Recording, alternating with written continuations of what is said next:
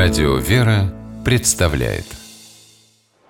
Частное мнение. Павел Великанов, протеерей, главный редактор научного богословского портала «Богослов.ру», отец четверых детей. Свободное время посвящает своим близким. Частное мнение. Когда я был подростком, в моей жизни не так уж много было нелюбимых моментов – но один был стабильным и еженедельным. Это наша дача. Нет, я понимал своего отца, родом из вольных донских казаков, что для него земля священна.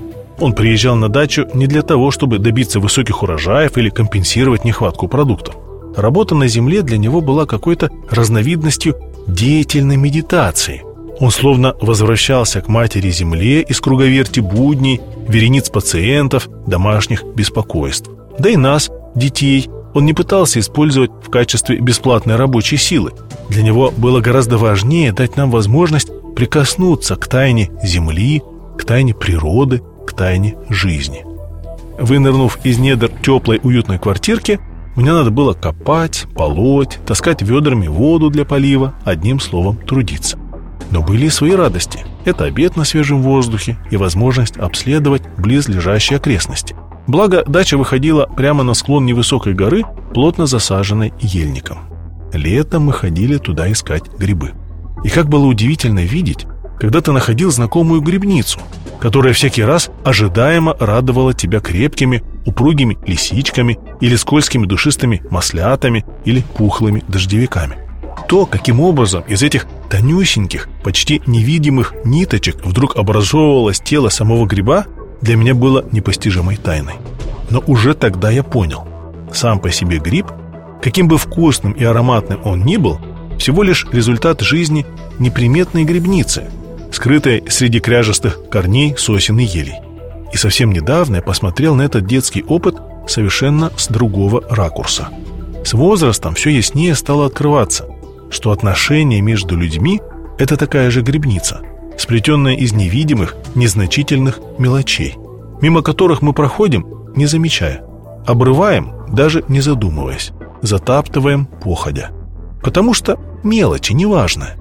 А ведь именно здесь и рождается, и питается все то, чему мы потом удивляемся. И дивные в своей красоте торжественные маховики любви, и привлекательные внешне, но смертельные мухоморы соблазнов – и надутые пустотой тщеславия дождевики, и уродливые в своей ненависти поганки. И эту грибницу отношений сплетают наши ежесекундные поступки, раз за разом наполняя еще не проявившееся тело гриба своей силой. Не ответил на письмо, не подумал, не сказал, забыл, пропустил, и смотришь, а грибница-то уже и подгнивает. Как говорится в кодексе самурая, мелочи заслуживают того, чтобы относиться к ним серьезно, а важные вещи заслуживают того, чтобы относиться к ним легко. Ведь самое ценное и дорогое в отношениях зачастую именно то, что практически ничего не стоит.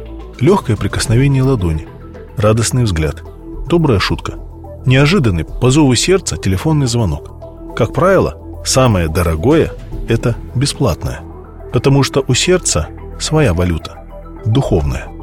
В жизни, как одной сплошной грибницы, мелочей нет. Потому что этими кажущимися мелочами и наполняется вся наша жизнь. Частное мнение